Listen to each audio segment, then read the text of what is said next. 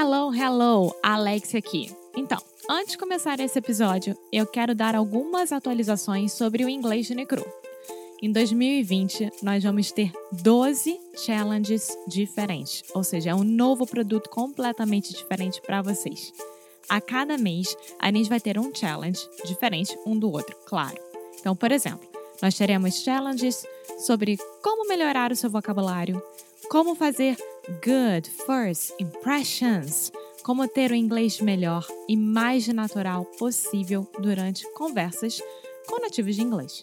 Eu tô muito animada e quero muito, muito, muito que você participe. Então, se você gosta de nós, se você gosta do nosso trabalho, se você gosta aqui do Inglês no Micro Rádio e quer ficar de uma vez por todas sério com seu inglês, começando agora em 2020, vá lá no nosso site inglêsnecru.com. Now, on with the show. Hey, Alexia.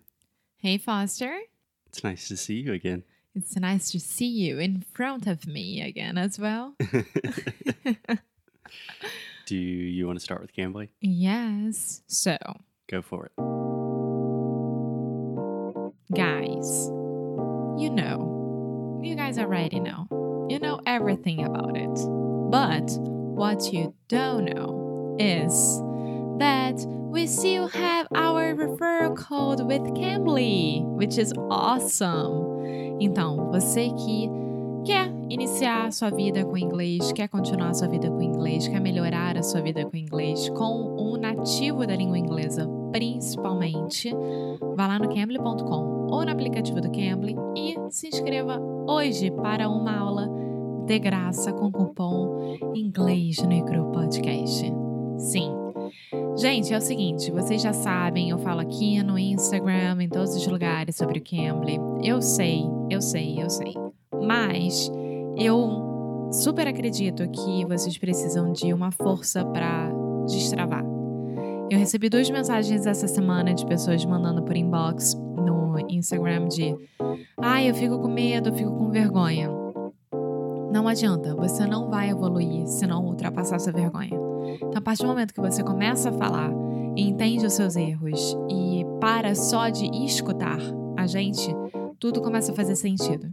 Então, vão lá no cambly.com ou no aplicativo do Cambly no seu celular e coloca o cupom Inglês no Micro Podcast e experimente isso tudo que eu venho falando para vocês em todos os episódios, tá? Now, on with the show with Foster in front of me. Hey, Alexia. Hey, amor. It's good to see you. It's good to see you too. It's been a while. Yeah, one month. Yeah, one month. Not too bad in relative terms in the history of, of our relationship Yeah, but it's still. still. so, where are we? We are in Portugal. We are in a tiny room in Porto, in Portugal. Yes, so this is the first time that we say which city we are because I've been secretly just saying Portugal. Oh, it's the first time that you publicly said that we are in Porto? Uh huh. What's the first time I'm in Porto? In it's the first time I've been here for I don't remember the last time I was in Porto. Like ten years at least, 10 years. or mm, approximately maybe eight. Yeah, so you guys know that we came here last year, my dad and I, to visit Porto and Viana do Castelo, and we fell in love with Porto. It's amazing. It's the most perfect city ever. Size, size range, Size range. like em relação a, a tamanho. How do I say that? Uh, Size wise. You could say size wise. Yeah, size wise. It's a little bit strange. I would just say it's a good size city. Not too big, not too small, not too hot, not too cold. Mm, Yeah, Just right. very windy. It's very windy. Windy. Yes. Yeah. Yeah. Alexia and her dad and I went out last night to get some food, and it was quite windy, but not cold at all. And of course, because they are cariocas, they were dying, dying. My dad is mineiro. Yeah, but he's lived a long time. he still is very cold blooded. yeah, my problem is the wind. It's not like temperature, cold or hot, you know? It's when there is wind, I'm always cold. Yeah, Yeah. That's why I don't like fans. yeah. So just to explain, when we say cold blooded in English, how would you say that in Portuguese? Não é com sangue frio. Não. Friorento. Ah, é verdade, friorento. É, Sim, nós somos friorentos. é. Eu não sou. I am very. Yeah, I'm not. I'm hot blooded. There was an old famous song called. I don't know if the title of the track was Hot Blooded, but it's by an old band called Foreigner. And it goes, Hot blooded, check it and see. I got a fever of a 103. Do Da-da-da-da. you know it? Check it and see. I got a fever of a hundred and three. Come on, baby, do you do Anyway, um, so we are here in Portugal. Yes, As many of you know, Alexia is a Portuguese citizen. I am. So she has what we call dual citizenship. yes. So we are here for a while while they're going through the process of her dad going through, I don't know, in Portuguese you would say regrupamento, regrupamento familiar. Reagrupamento familiar. Reagrupamento familiar. Um, I believe in English we say family re- Reunion. family reunification. yeah, a family reunion is like a get together when it's like your family has a big barbecue or something. It's a like a Sunday family reunion. yeah, this is not like a big brunch in Portugal. This is like a long legal process. Yes, because well, as Foster explained, right now I have my Portugal citizenship, Nope. Portuguese. citizen. Portuguese citizenship since I was two years old. Okay. So I've had, I've had yeah.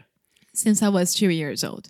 And at that time, because of my grandfather, he was from um, Vila do Conde, which is um, a city next to Porto. He's he was Portuguese, and because of him, my mom and I, we we are Portuguese as well.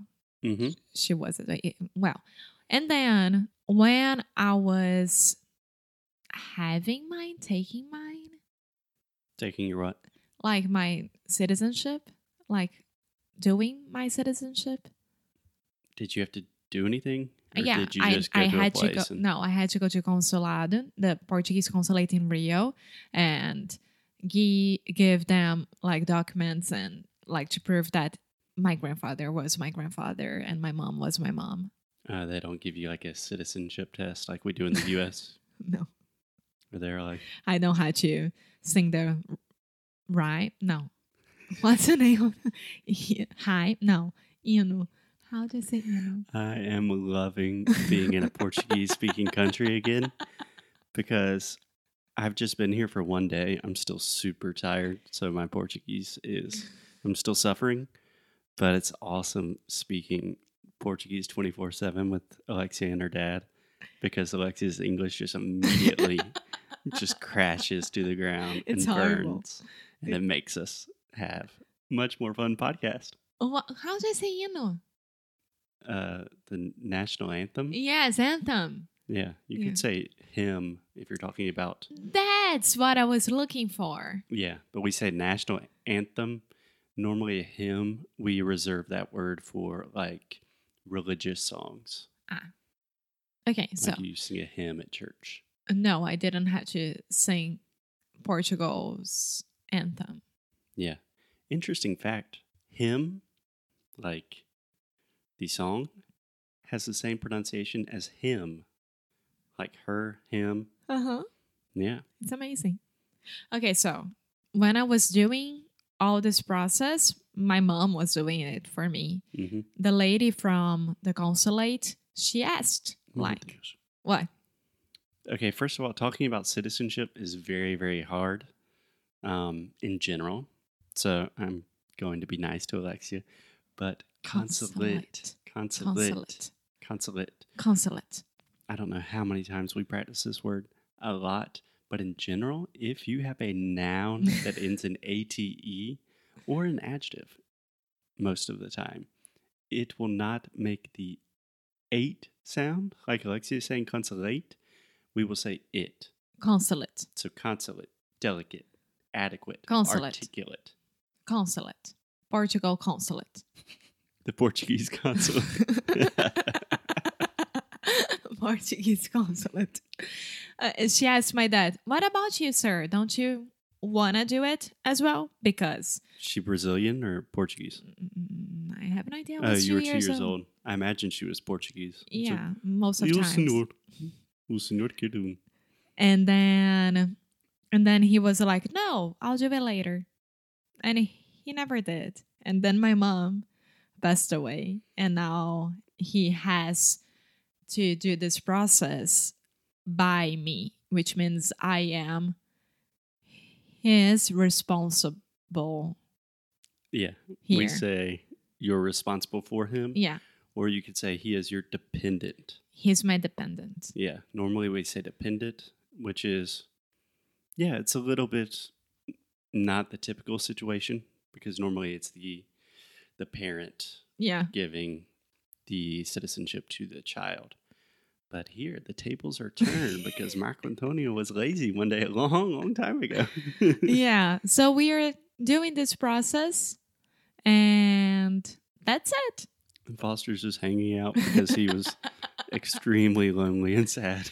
yeah, uh, I'm so glad that this month is behind. Yeah, Our- May is not a fun month. No, we are back on track. So, people from Sound School who are listening to us, I am so sorry. We are so sorry. And we are going back on track, and everything will be fine. We're getting back on track. Getting back on track, and everything will be fine. Alexia needs to get back on track with y'all at the same time. Yes, and fun fact if you don't speak English here in Portugal, you are not good to work here. What do you mean? Every single, I mean, general, hmm um, the Portuguese population, Yeah, Portuguese people. Portuguese people, they all speak uh, English as a second language. Yeah, yeah. I think this is a good topic for an entire episode. But in general, the level of English, like in Brazil, if you put English on your CV or your resume and you're applying for a job and they say, Do you speak English? And you're like, Eu falo um pouco. Básico. Yeah, but it's not like our fault. It's not like Brazilians' fault. You Yeah, know? but I'm saying here, if you speak English, you have to speak English. It is pretty impressive because Portu- Portugal is not well known for being like a very multilingual society.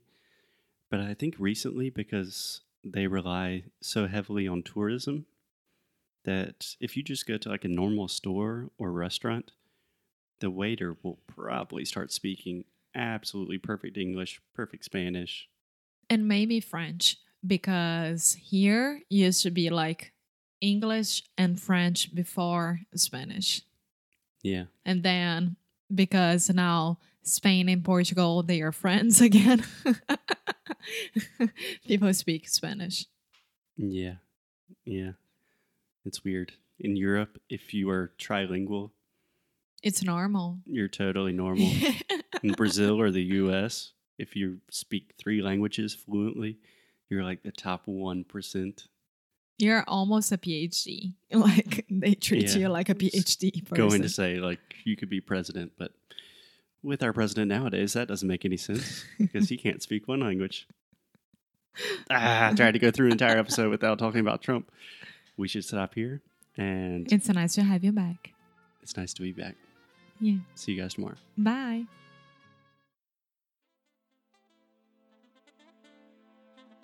Muito obrigada por ter escutado mais um episódio aqui do nosso Inglês no Micro Rádio. Quando eu falo nosso, eu realmente quero dizer eu, Foster e vocês, né? A gente faz isso tudo pensando em vocês.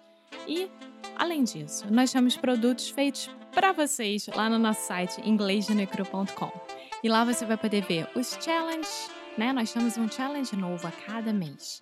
Quando que Sound School vai abrir de novo? O que, que nós estamos planejando para esse mês? Tudo isso você pode acessar lá no inglêsdenecru.com. Vale muito a pena. Nós temos muito orgulho do novo site. Tudo está funcionando direitinho, então vá lá, deixa seu e-mail para você saber as nossas novidades, o que, que a gente está criando desse lado. Então é isso. Dei meu recadinho de final de episódio. Espero te ver no próximo. Então é isso, hein? Bye!